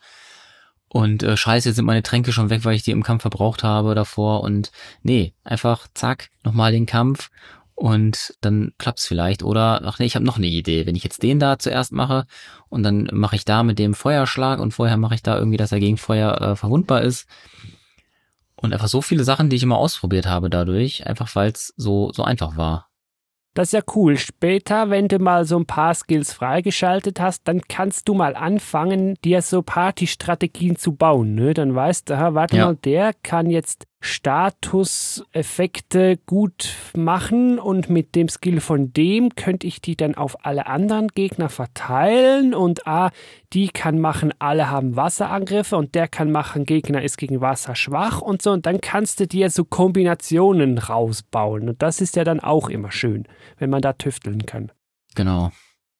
Besonders bei den heftigeren Bonus-Bossen lohnt es sich dann auch, wenn man solche Dinge verstanden hat, weil Mhm. das ist dann sehr nützlich, wenn man da sowas kann. Weil mit einfach nur draufhauen legt man die nicht unbedingt. Nee, dadurch, dass man sich ja auch nicht totgrinden kann, dass du einfach sagst, ja, okay, ich mache jetzt bis Level 300 Ja, und geht dann alles nicht. ne? one-hit ich die einfach. Nee, geht halt nicht. Also du hast ja im Grunde auch äh, eine begrenzte Anzahl an Splittern, die du überhaupt finden kannst. Ich weiß gar nicht, ob man am Ende alles geskillt haben kann. Kann man ja. Es geht, glaube ich, genau auf. Ah, okay.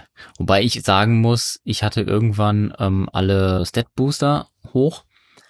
Dann hatte ich bei jedem aber am Ende trotzdem irgendwie noch fünf oder sechs Splitter über, weil ich halt meine Attacken und passiven Fähigkeiten so weit hatte, dass ich da sag, gesagt habe, ja, ich brauche eigentlich nichts anderes mehr.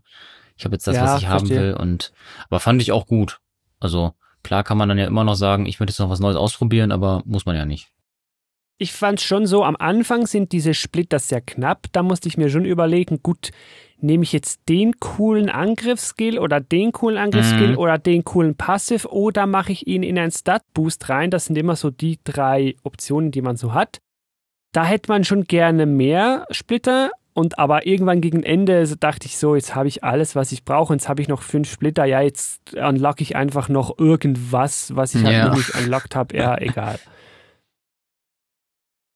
Ja, damit haben wir, meine ich, so die größten positiven Sachen jetzt erwähnt. Ich glaube, beim Neutralen, das haben wir jetzt ja auch schon quasi eingebaut. Ja, es gibt halt viele Mechaniken. Dem einen gefällt's, dem anderen nicht. Es ist jetzt vielleicht nicht so kompliziert, wie es in einem Podcast klingt, weil im Spiel hat man ja noch Bild vor Augen und es wird auch schön langsam Schritt für Schritt eingeführt, nicht alles aufs Mal. Also die neue Mechanik mit den Rüstungen kommt erst, wenn man den Rest schon verstanden hat und so. Genau. Alles ganz easy.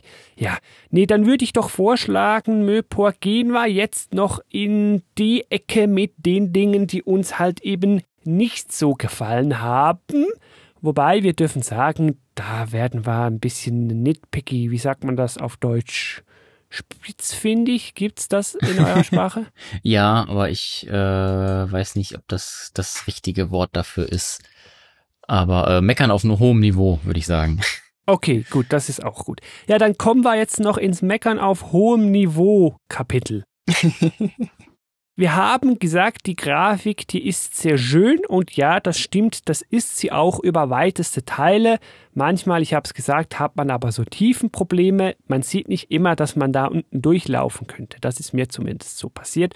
Und manchmal in den, ich nenne das jetzt Cutscenes, habe ich gemerkt, so, okay, hier hat er einfach die Ressourcen nicht gehabt, um da den unteren Teil dieses Bildes auch noch schöner fertig zu pixeln oder ja, hier hat er die Ressourcen nicht gehabt, um da vielleicht die Animation zu machen. Das wird jetzt einfach erzählt und dann Cut. Oder da haben wir jetzt einfach ein Bild von der Overworld mit Dialog daneben und es wird nichts gezeigt, was da Mhm. geschrieben wird oder so. Das sind halt einfach so Limitierungen, die dann halt doch auffallen bei einer One-Man-Show, die das Ganze entwickelt hat. Das merkt man halt einfach teilweise zwangsläufig, aber das verstehe ich auch völlig. Ja, also bei den ähm, Türbögen, die ist mir auch aufgefallen, aber ich habe da den Workaround dann genutzt, dass ich mir einfach immer die Karte aufgerufen habe, weil da werden ja auch tatsächlich alle Räume immer angezeigt, wo du hingehen kannst. Stimmt, ja. Und da hast du dann ja auch den Durchgang drin und dann weiß ich, okay, ich wollte jetzt noch in den Raum unten links und dann habe ich halt so im Kopf drin, dann achte ich da, weiß nicht, ob ich das dann besser darauf achte, dass dann wirklich ein Durchgang ist oder so. Aber dann ist es halt nicht so, ich gucke in den, ich komme in den Raum und gucke, ah, ist da jetzt ein Durchgang oder nicht, sondern ja, okay, ich weiß, da ist jetzt sowieso das. Damit kann man sich da vielleicht helfen. Aber ich habe generell sehr viel diesen Hotkey für die Karte einfach benutzt, weil ich das so toll fand. Auch wie schnell die sich öffnet. Ja, es läuft eh alles flüssig halt, weil der Grafikstil ist nicht anspruchsvoll. Also das Ja. wird auch auf einer Switch gut laufen. Ja, genau. Dann ein Punkt, den ich ach, zu mühsam fand. Du hast das erwähnt mit Sockeln von Ausrüstungsgegenständen.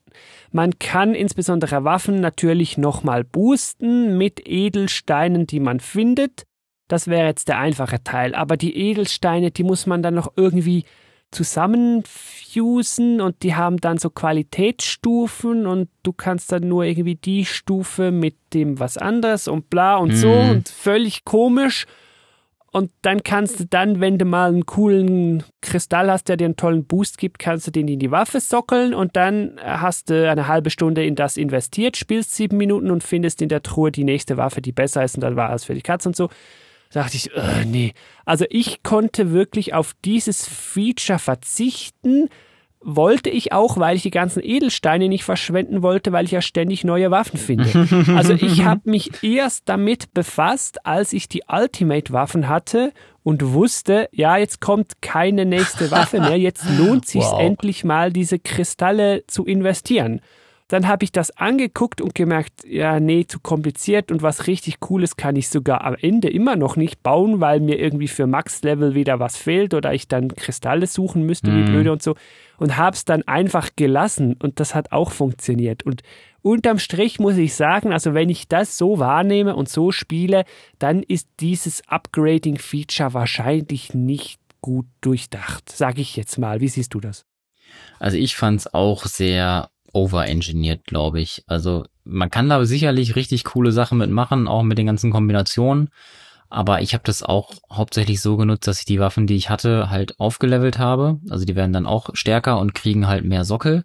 Mhm. Aber die Sockel an sich, die habe ich, ja, wie gesagt, hin und wieder mal, wenn ich bei einem Boss Probleme hatte, habe ich da halt einen Sockel reingemacht, ja, hier plus 10 Stärke oder sowas. Mhm. Und dann habe ich aber auch irgendwie, ja, wie du auch schon sagtest, eine halbe Stunde später eine neue Waffe gefunden und die war dann auch wieder stärker. Ja. Und dann war das auch wieder gegessen. Also da hätte ich halt schon gerne irgendwie gehabt, dass man beim Equippen neuer Sachen direkt angezeigt bekommt, ja, hier möchtest du die Sockel übernehmen oder so. ja. Dann wäre das schon irgendwie cooler gewesen. Dann hätte ich das auch mehr in meine Strategie generell mit reingemacht. Also wenn du da halt schon irgendwie einen Sockel hast, ja, kann Feuerempfindlichkeit hinzufügen oder so. Ist ja schon cool, wenn du dann irgendwie einen Feuerschlag hast oder so. Aber das dann jedes Mal irgendwie dann auch na, aus der Waffe wieder rausholen und dann gibt es das für die Rüstung ja auch noch. Mhm. Nee, weiß ich nicht. Das war zu. Also das hätte er einfacher machen sollen. Irgendwie hier, du findest einfach Kristall, Angriff Level 2 plus 5 Attack und im Endgame findest dann halt Angriff Level 5, gibt dir dann halt plus 20 Attack oder so und das Fusen. Ja, das, da hätte man wahrscheinlich Aufwände sparen können und das Ja. zusammenstreichen und versimpeln können. Das stimmt. Also ich habe es außer in dieser einen Tutorial-Sache da auch nie wieder Edelsteine gefused, glaube ich. Ja, gut. Da hat er es ein bisschen übertrieben. Ich meine, es ist sehr gut gemeint. Meckern auf hohem Niveau. Ja, wie gesagt, man braucht es ja auch nicht. Es ist nicht so, dass man sich dann da durchquälen muss zwei Stunden lang, sondern man kann einfach sagen, ja, ich nutze es halt nicht. und dann geht's auch. Was ich noch ein bisschen schade fand, hier fällt das Spiel aus meiner Sicht so in eine typische JRPG-Schwäche rein, um vielleicht dann sogar damit schon langsam überzuleiten in die Spoiler-Story-Kapitel, aber keine Angst, hier noch kein Spoiler. Das Spiel macht auch so das mit, hier reiße ich ein bisschen Lore an und erzähle von dem Volk mit komischen Namen von ganz früher und macht Oh drei ja. Fragezeichen auf und beantworte dir nichts. Und die Fraktion mit komischen Namen kämpft gegen die andere, die ich mir auch nicht merken kann. Und dabei zeige ich dir eine Karte und du musst das dann lesen, aber auf der Karte sind gar nicht alle Fraktionen eingezeichnet, von denen ich dir gerade erzähle. Und äh, ich komme da teilweise einfach nicht drauf. Und dass man dann allen noch einen komischen Fantasy-Namen geben muss, hilft dann halt auch nicht. Das ist halt so eine JRPG-Schwäche. Wir müssen jetzt unsere Deeper Lore noch so aufboosten mit Komplikationen, der ich nicht so folgen kann. Ja, absolut. Also für mich ist das immer das klassische Herr der Ringe-Problem, dass ich dann oft irgendwie bei Namen nicht weiß, ob das jetzt ein Ort oder eine Person ist. Ja, äh. ja wirklich. Ort, Person, Mann, Frau, böse, nicht böse, ja. Gegner, irgendwie, ja. Ja, aber ich muss trotzdem sagen, also auch wenn ich auf der Story nicht so richtig folgen konnte, ähm, wer da jetzt wirklich gegen wen kämpft und welches Volk mit was ein Bündnis hat und warum auch nicht oder was auch immer. Ähm, ich fand es trotzdem irgendwie immer packend so für den Moment. Also es ist mhm. ähm, so ein bisschen wie eine Serie, die man eigentlich nicht kennt, aber eine gute Folge von sieht. Ja, ja, ja. So im Moment funktioniert's, weil genau. du weißt ja dann schon immer, wo du hin musst und was du machen musst. Genau. Und so das unmittelbare Ziel hast du schon immer vor Augen. Ob du jetzt wirklich weißt, warum und ob das Sinn macht, ja, das sei dann dahingestellt. Aber es führt nicht so zu einer im spielerischen Sinne Überforderung, ja, würde ich sagen. Genau, es ist nicht so, dass man danach denkt, boah, was, was war das denn jetzt, was muss ich denn jetzt machen und äh, sondern du hast ja trotzdem am Ende dann irgendwie wieder dein, dein eines Ziel, wo du weißt, okay, ich muss jetzt da hin und der hat was Böses gemacht, deswegen will ich den jetzt hauen. Ja, ja, verstehe, verstehe. Hättest du dir mal gewünscht, die ausgegebenen Splitter resetten zu können, um neu zu verteilen? Mm, am Anfang wahrscheinlich schon, weil ich hatte nämlich erst nicht gecheckt, dass ich auch die passiven Fähigkeiten nur irgendwie drei oder vier Stück gleichzeitig anhaben kann und die auch auswählen muss. Weil da hatte ich am Anfang sehr viel reingeskillt, weil ich dachte, ja, okay, die aktiven, die kann ich ja nicht alle gleichzeitig haben. Aber ah, klar, so. äh, plus 15% Stärke und 15% davon und dann nochmal 10 mehr Mana und so weiter. Und dann hatte ich da halt sehr viel, bis ich dann gemerkt habe, oh, fünf davon sind gar nicht aktiv. Äh, ja, Mist. Ja, verstehe. Ja, ging mir auch so. Am Ende hast du ja dann auch genug Splitter. Aber am Anfang dachte ich, hm, wäre jetzt vielleicht noch cool, wenn man das nochmal umskillen könnte. Uh, mhm. Fast-Skillen in dem Sinne, glaube ich, kann man nicht. Man bekommt ja auch immer wieder Splitter und das ist alles irgendwie nützlich, was man sich da kaufen kann, mehr oder weniger. Das passt schon. Und ich glaube, es ginge auch nicht, die Splitter wieder frei zu machen, weil auf den Fähigkeiten, wenn du die wieder frei machst, ist ja dann die Frage, ja, was passiert mit dem Level der Fähigkeit? Wird das dann auch wieder auf Null gesetzt, also oder auf oh, 1? stimmt, ja. Wird das dann wieder auf 1 gesetzt? Das funktioniert ja dann nicht. Ja, aber ist kein großes Problem am Ende. Man wird genügend Splitter haben, also stellt sich das gar nicht, dass man da irgendwas wechseln will. Ja. Genau, und spätere Charaktere, die du bekommst, die haben dann ja auch schon die ganzen Splitter. Also da kannst du dann direkt irgendwie 26 oder so verteilen. Ja, das ist auch gut gemacht, ja. Da weißt du dann ja auch ungefähr, wohin du gehen willst und hast dann ja auch schon eine viel größere Auswahl an Sachen, die du überhaupt haben möchtest. Wobei ich auch das wieder cool finde, dass du da ja mehrere Etappen hast sozusagen. Wie meinst du Etappen? Du kannst nicht als erstes deinen Super Ultimate Skill äh, skillen, sondern musst erst im oberen Drittel irgendwie fünf Stück machen. Aha, dann ja. im zweiten Drittel nochmal fünf und dann erst hast du quasi Zugriff auf alle und kannst dir dann, wahrscheinlich auch, weil das an die Stat-Punkte ein bisschen gekoppelt ist. Also am Anfang kriegst du ja plus zwei auf Magie und am Ende dann plus sechs. Und dann wird ja, ja niemand stimmt. plus zwei machen, wenn du von Anfang an plus sechs haben kannst. Klar, wäre ja blöd. Dann, bevor wir hier in den Spoiler-Storyteil gehen, für die Too Long Didn't Read-Fraktion hier hinten raus, die einfach die Kapitel durchscrollen und das hier jetzt hören möchten, noch so kurz ein Fazit, Möpor. Ich glaube grundsätzlich, dass es uns sehr gut gefallen hat, ist jetzt hier kein Geheimnis mehr. Ja, es hat uns wirklich sehr gut gefallen. Kauft das wahrscheinlich äh, sowieso. Es kostet ja nicht mal viel für so viel Spiel, wie ihr bekommt. Das ist ja noch das Witzigste ja. am Ganzen. Aber wem würdest du das jetzt so grundsätzlich empfehlen? Also ich würde sowieso allen empfehlen, die auf dem Super Nintendo, wie gesagt, schon Spaß mit diesen Klassikern hatten. Also sei es jetzt Final Fantasy VI oder Lufia oder Secret of Mana oder Terranigma diese ganzen Spiele halt. Oder auch den Leuten, die eben mit diesen Super Nintendo Spielen nicht viel anfangen konnten, weil die halt doch so viele Quality of Life Features nicht haben, weil eben Chained Echoes einfach ein Spiel von heute ist und sehr viel hat, was ich mir mittlerweile auch von älteren Spielen wünschen würde. Also sowas eben ja. wie überall speichern können, äh, Quick Travel und so weiter. Also mhm. das wünsche ich mir halt einfach heutzutage schon irgendwie. Und gut, die alten Spiele kann man mit dem Emulator dann sowieso überall speichern und sowas, aber ja, klar. Ähm, das ist halt einfach ein sehr, sehr rundes Spiel und ich hatte oft wirklich das Gefühl, dass ich gemerkt habe, dass sich da wirklich jemand sehr viel Gedanken gemacht hat. Ja, und sich Mühe geben wollte, auch geguckt hat, was funktioniert nicht, wie kann ich das beheben, teilweise ja mit sehr einfachen Mitteln. Finde ich gut. Und ich hoffe, dass sich von hier weg in der Zukunft viele Spiele daran orientieren werden und merken, hey, weißt du was, so Quality of Life Features, die tun jetzt wirklich niemandem weh, die bauen wir jetzt ein.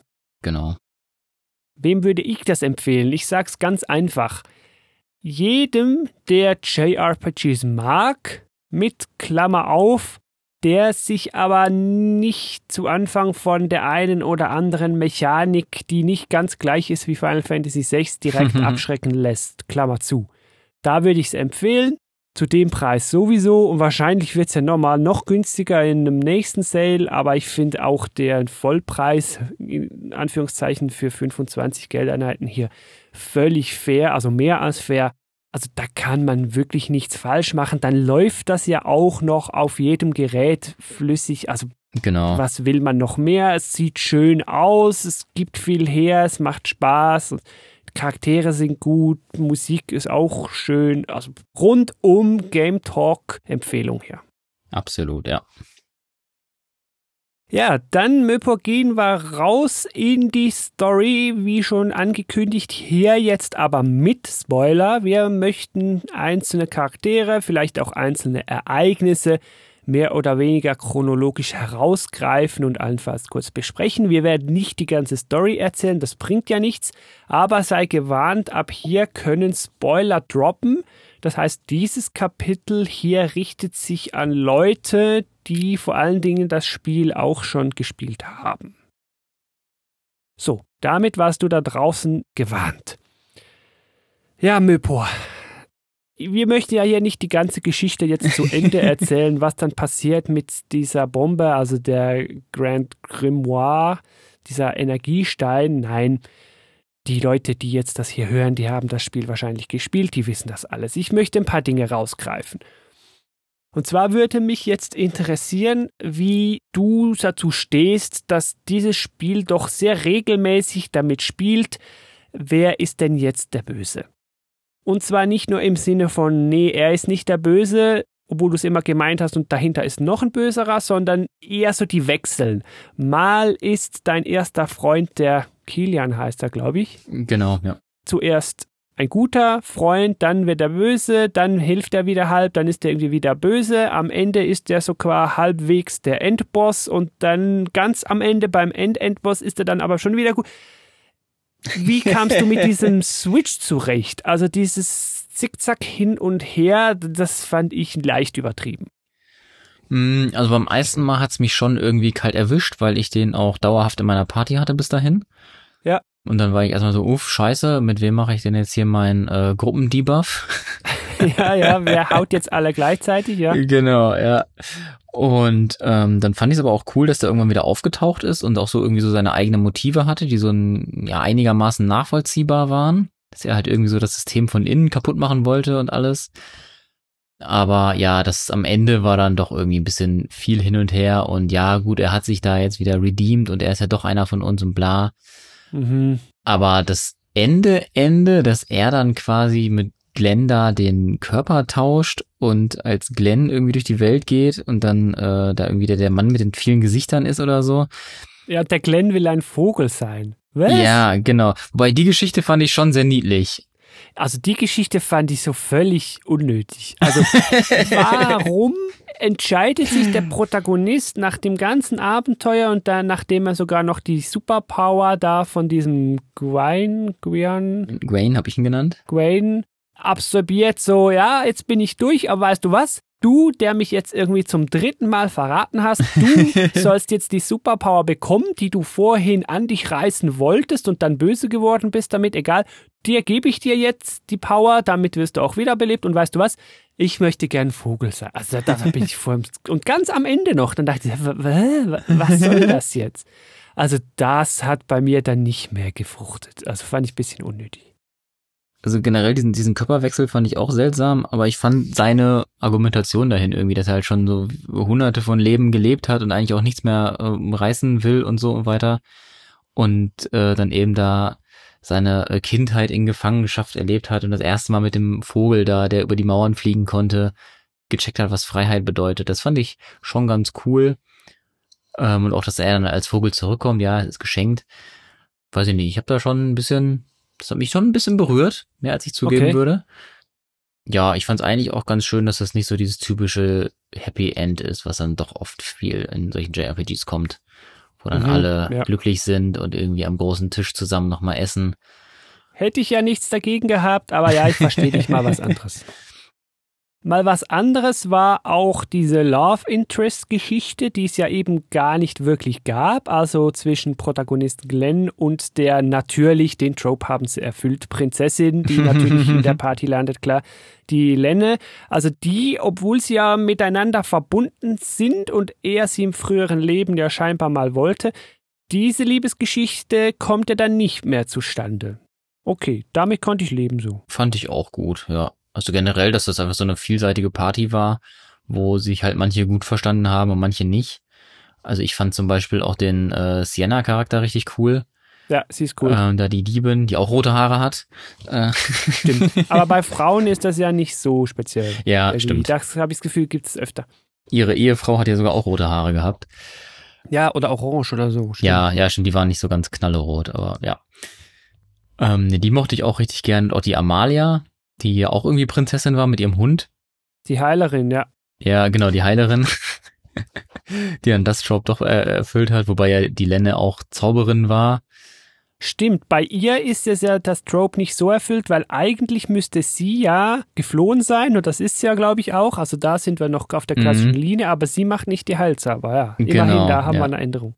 Ja, und der erste Heiler ist ja auch der äh, Viktor. Ja. Also bei mir war er das jedenfalls.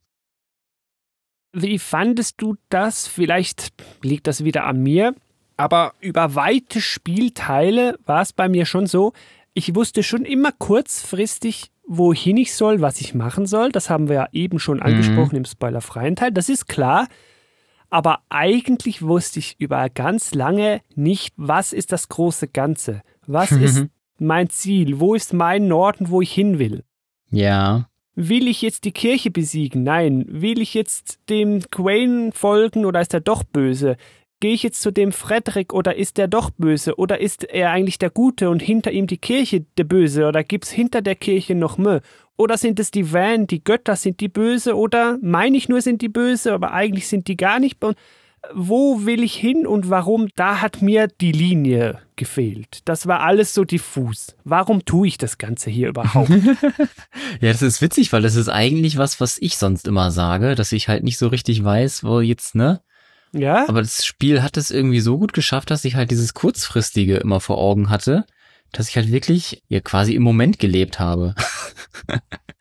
ähm, dass ich, klar, irgendwie so am, am Rande war dann immer klar, okay, jetzt sind wir gerade auf dem Weg, das Grimoire wieder zu holen. Jetzt sind wir gerade auf dem Weg äh, da zu Gwaine. Oder jetzt müssen wir da unten diese Stadt entdecken oder das Grab von äh, Dingsbums finden. Und jetzt machen wir das. Aber ähm, so, warum wir das jetzt genau brauchen, weil da Das irgendwie das Volk XY das macht und so. Das stimmt, das ähm, war mir auch immer nicht so bewusst, aber das hat mir dieses Mal irgendwie gar nicht äh, äh, so gefehlt. Wobei ich halt sonst immer der bin, der als erstes sagt, ja, aber warum machen wir das denn überhaupt? Das ist interessant. aber ich glaube, weil mir das Spielen an sich, also was ich da mache, die Kämpfe und die Welt zu erkunden und so, weil mir das an sich schon so viel Spaß gemacht hat, dass die Story eigentlich nur ein nettes Beiwerk irgendwie war. Also natürlich ist sie mehr als das, weil sie mir auch gut gefallen hat. Aber ich glaube, das hätte für mich vielleicht auch deswegen einfach, weil ich vom Spielen selbst so viel Spaß hatte, dass dann der Grund, warum ich da gerade das mache oder warum wir jetzt das Grimoire suchen, dann gar nicht mehr so wichtig war. Für mich geht das in eine ähnliche Richtung, wie wir das auf einer kleineren Ebene mit den Charakteren haben. Ist er jetzt böse? Nee, doch nicht böse. Auch auf der größeren Ebene mit den Fraktionen. Also Kirche, Frederik und diese Warn-Van, die Götter. Das sind so die Mhm. drei eigentlich. Und da wechselt es mir auch recht oft zwischen, ja, die Kirche sind die Bösen und die Götter eigentlich nicht. Ah nee, die Kirche ist eigentlich auch böse und eigentlich ist Frederik der, nee, dann ist er wieder nicht der Böse und jetzt sind wieder die Götter die Bösen. Und ganz am Ende sagen uns die Götter irgendwie noch, ja, du Idiot, äh, wir meinen es eigentlich gut für die Welt, die haben sogar recht damit, aber dann haben wir uns so auf die eingefahren, dass wir dann wirklich sagen, so, ja, wir hauen euch jetzt trotzdem um. ja, tun wir dann auch, wir hauen die Götter dann auch um. Ob jetzt das dann wirklich so viel klüger war oder, ja, also da wechselt es mir auch relativ oft. Und teilweise so die Pläne, also auch so der Fredrik, so ich will der gehatetste werden im ganzen Land und kill mich dann selber, dass dann bekannt werden sollte, Lenne hat mich getötet und dann finden dich alle gut und dann werden dich alle wählen und sich unter dir vereinigen und das also völlig abstruser Plan. Mhm. Das fand ich auch irgendwie sehr seltsam. Also, dass sie im Hass gegen mich äh, sich dann vereinen und dadurch habe ich dann dafür gesorgt, dass diese Völker alle in Frieden leben. Das ist schon ein bisschen sehr weit hergeholt. Ah ja, also sehr weit gedacht irgendwie. Ja. Und ja, weiß nicht, aber auch diese ganzen verschiedenen Fraktionen, das habe ich halt irgendwie so gar nicht durchschaut. Ja. Und mit dem, wer der Böse ist, für mich waren die halt alle irgendwie böse, nur manche waren halt manch zu manchen Zeitpunkten halt das akutere Böse. Mhm. Dass wir jetzt gegen Frederik kämpfen müssen, weil der halt das Grimoire hat. Und das brauchen wir ja, damit wir gegen die Van kämpfen können. Und was ja. Gwaine dann dazwischen noch irgendwie macht, weiß ich nicht, aber der sagt ja auch hier, äh, kommt, bekämpft mich und äh, gebt ruhig alles. Ihr habt sowieso keine Chance, aber ich tue so, als würde ich verlieren. Mhm. Und dann sage ich ihm, ihr seid voll stark und weiß ich nicht. Dieser Gwaine ist ja schon ganz speziell. Der ist immerhin so konstant auf der Unklarlinie. Der ist nie so, jetzt ist der ja. ganz der Böse und ganz der Liebe. Bei dem wissen wir wenigstens die ganze Zeit über, dass wir eigentlich nicht so wissen, was mit dem los ist.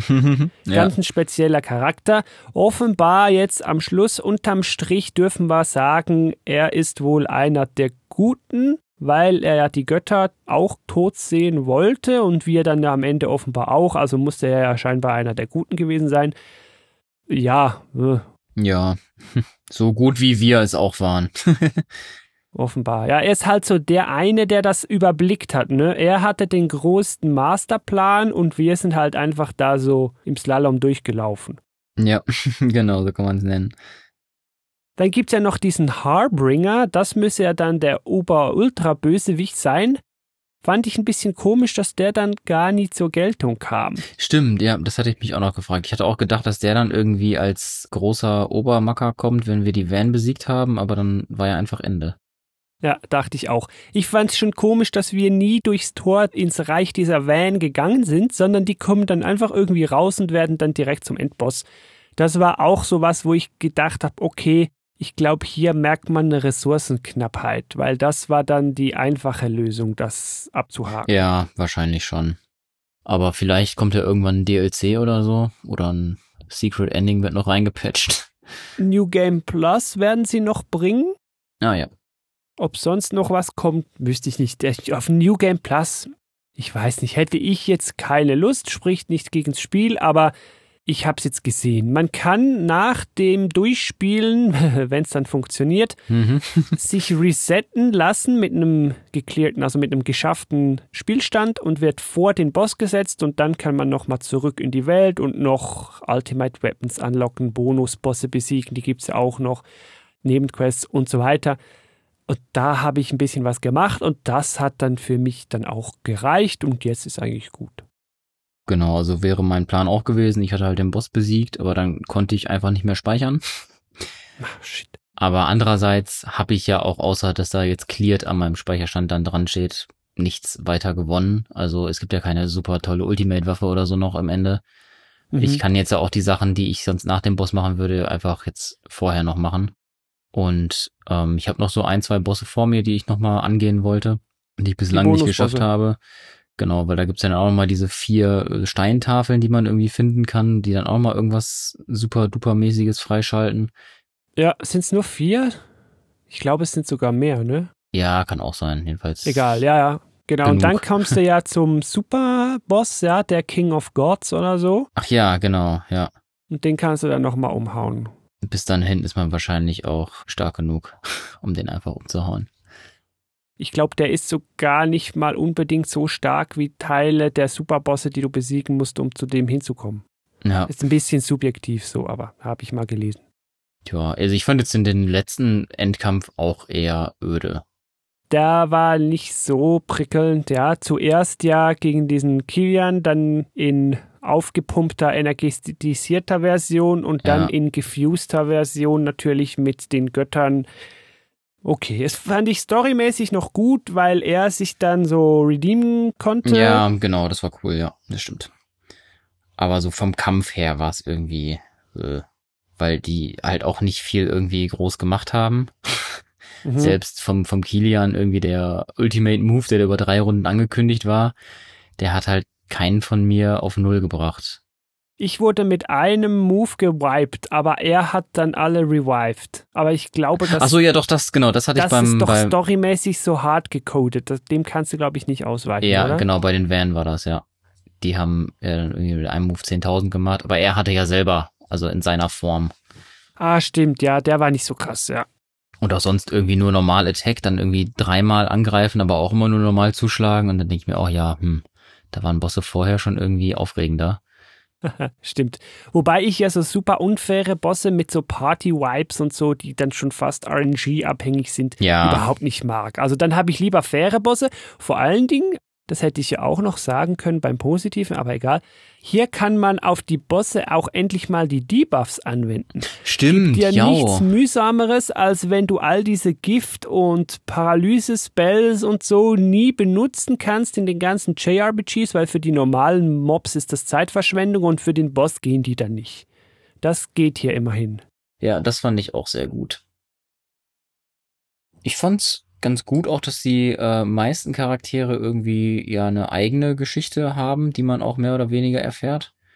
Stimmt, ja. Auch deren Motive dann irgendwie oder halt ja deren Charakter und Entwicklung und so weiter und halt wie sie sind einfach nachvollziehen kann.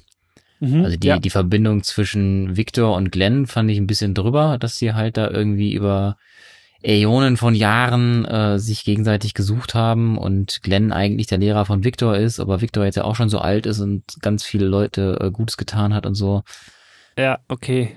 Gut, das ist einfach dieser JRPG-Pathos, den braucht es manchmal. Ja, ja, ja, verstehe. Und da kommt dann halt eben auch der namensgebende Spieltitel her, ne? Die Chained Echoes. Ja, das fand ich auch ganz interessant, dass man dann quasi im Geist von, also beziehungsweise im äh, Bewusstsein von Glenn äh, unterwegs ist und da so Puzzle lösen muss und äh, seltsame Gegner bezwingen. Da in eine ihm coole drin, ja. Idee. Ja, Die Puzzle fand ich da noch cool. Dann kommt plötzlich so ein Element von Strand oder so, das du reinsetzen ja, musst. genau. Das war cool. Haben wir gar nicht so gesagt. Ja, ab und zu gibt's mal noch ein witziges Rätsel, auch da mit Kugeln rumschieben und so. Oder auch irgendwie versteckte Höhlen, wo dann eine Kiste drin ist, wo nichts drin ist. Außer ein Zettel. Ja. Haha, ich war schon hier, du Idiot. Aber ja, ich habe mir die Mühe gemacht, die Steine vorm Eingang wieder Ja, der war aufzustapeln. gut. Ja, und dein Highlight natürlich das Hollerö von dem Ja. Wunschgeist, der dich wiederbelebt, wenn du tot bist und dafür musst du irgendwas opfern. Das fand ich auch ganz fantastisch. Aber auch generell, hast du dir mal die Item-Texte durchgelesen? Die sind teilweise auch sehr, sehr witzig. Ah, echt? Nee, habe ich gar. Also höchstens mal, wenn ich einfach die Fähigkeiten wissen wollte, die Stats und so von den Schwertern, aber sonst nö. Nee, aus, von diesen Wegwerf-Items auch. Also ganz viel, also da gibt's ja auch wie ein Item, das heißt ASD und dann gibt's noch ASD 2 und da steht dann drin, ja, äh, eigentlich wollten wir hier einen besseren Namen eingeben, aber der Entdecker von ASD war sehr faul und da es der gleiche Typ Item ist, können wir hier nichts großartig umbenennen. Ah, cool. Nee, da habe ich gar nicht rein. Ich habe überhaupt eigentlich fast keine Items benutzt, außer am Anfang, weil später konnte ich dann immer healen. Ja, ich habe auch hauptsächlich äh, Heilung, Wiederbeleben und Mana auffüllen als Items. Und am Anfang noch manchmal diese Overdrive-Items. Ah, ja, klar, ja. Ja gut, dann Möpor, hätten wir auch hier noch unseren Senf dazugegeben.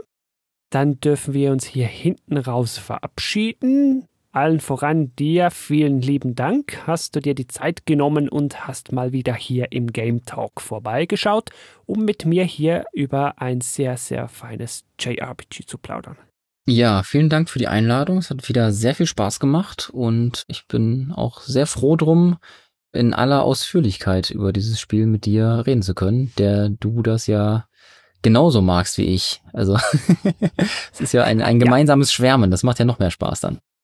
Hier soll natürlich Werbung für dein oder deine Projekte nicht fehlen. Die sind dann auch verlinkt auf der Webseite gametalk.fm slash chained echoes.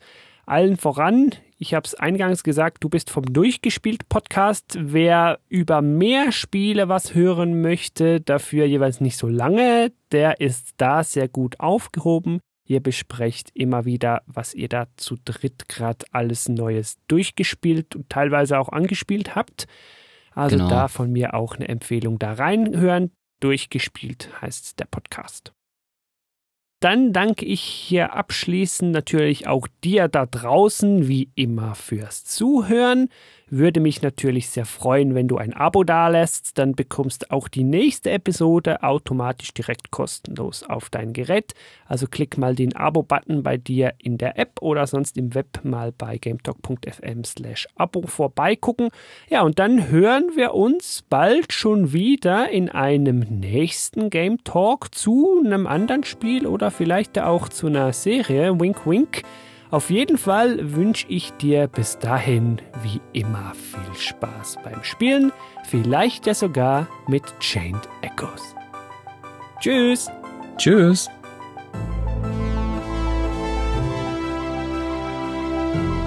Thank you for listening to Game Talk. For further information, please visit Game Talk FM.